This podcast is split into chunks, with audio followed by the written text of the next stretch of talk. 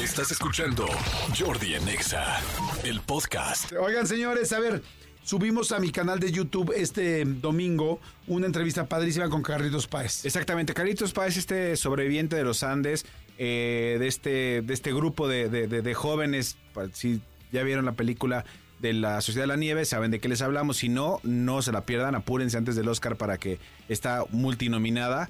Eh, y platicamos con Carlitos Páez, no, no, no el actor que interpretó a Carlitos Páez. Carlitos Páez uno de, fue uno de estos jóvenes que estuvieron ahí en los Andes. Entonces nos cuenta muchísimos detalles de cosas que ni salen en la película, ni sabíamos, ni podíamos saber si no fuera de viva voz de alguien que estuvo viviendo ahí. Exactamente. Pues vamos a escuchar un pedacito de la entrevista. Escúchenla, por favor, Carlitos Páez, como dice bien Manolo, sobreviviente de los Andes. Adelante.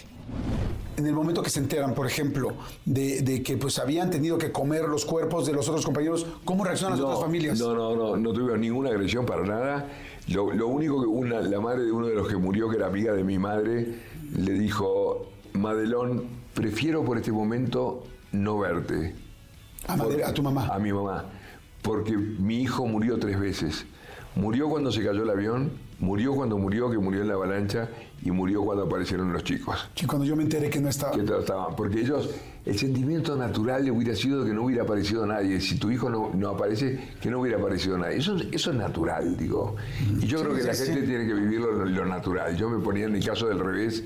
de, digo, si hubiera sido mi padre, digo, y a mí me hubiera molestado de que hubieran vivido unos y otros no. Claro, Digo, esa es la realidad. Esa, esa grieta que se creó naturalmente, este, Bayona la cierra con esta película. Fíjate que es importante en un mundo que está agrietado entre ucranianos y rusos, entre palestinos e israelíes. Creo que esta película es una película muy sana para, para, el- para que habla de la unidad, que eso es lo que más importa, de que todos unidos podemos salir adelante. ¿Cómo fueron los siguientes días después de que ya salieron del hospital, después de que les los alimentaron, después de que los rescataron? Pues porque también médicamente, físicamente me imagino que estaban muy golpeados, pero ¿cómo fue el reincorporarse a la sociedad? ¿Cómo fue la parte mental, psicológica? Y bueno, fue un momento, fue, bueno, los momentos más felices de mi vida fueron esos 8 o 10 días de después de que aparecimos. Este, mi madre me llevó, en aquel momento no estaba de moda los psicólogos, pero me llevó a un psicólogo para, y el psicólogo este, que era el más importante de Uruguay, dijo, eh, Madelón, Carlitos tiene un carnet de salud mental aprobado.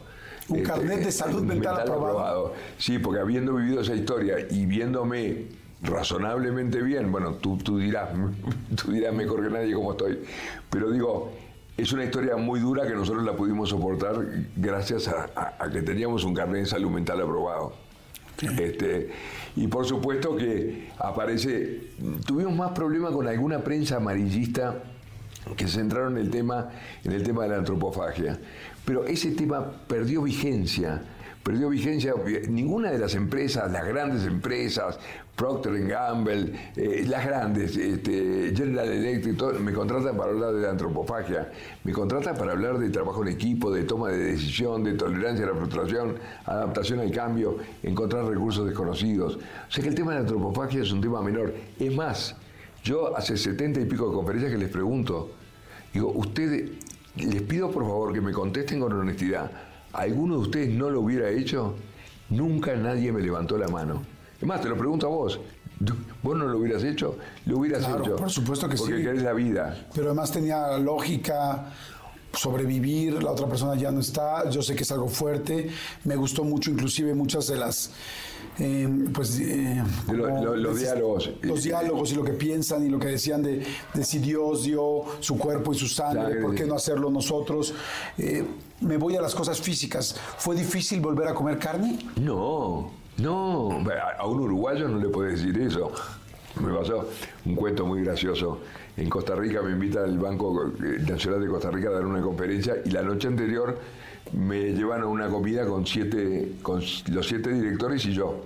Y a los siete directores le traen un pedazo de carne y a mí me traen una cosa de verduras. Yo le digo, ¿pero, ¿pero por qué? ¿Por qué a un uruguayo, un uruguayo lo único que hace es comer carne? Digo, nosotros vivimos, eh, uruguayos y argentinos, eh, a mí que, los, que los mexicanos me, me presuman los tacos, el tequila o lo que sea, pero la carne no. La carne es nuestra, digo, no, no, no. Bueno, eso es solamente un pedacito. La entrevista está buenísima. Vayan ahorita, vayan ahorita a YouTube, ahorita que está acabando el programa, que quieren escuchar algo más, que quieren algo que los acompañe.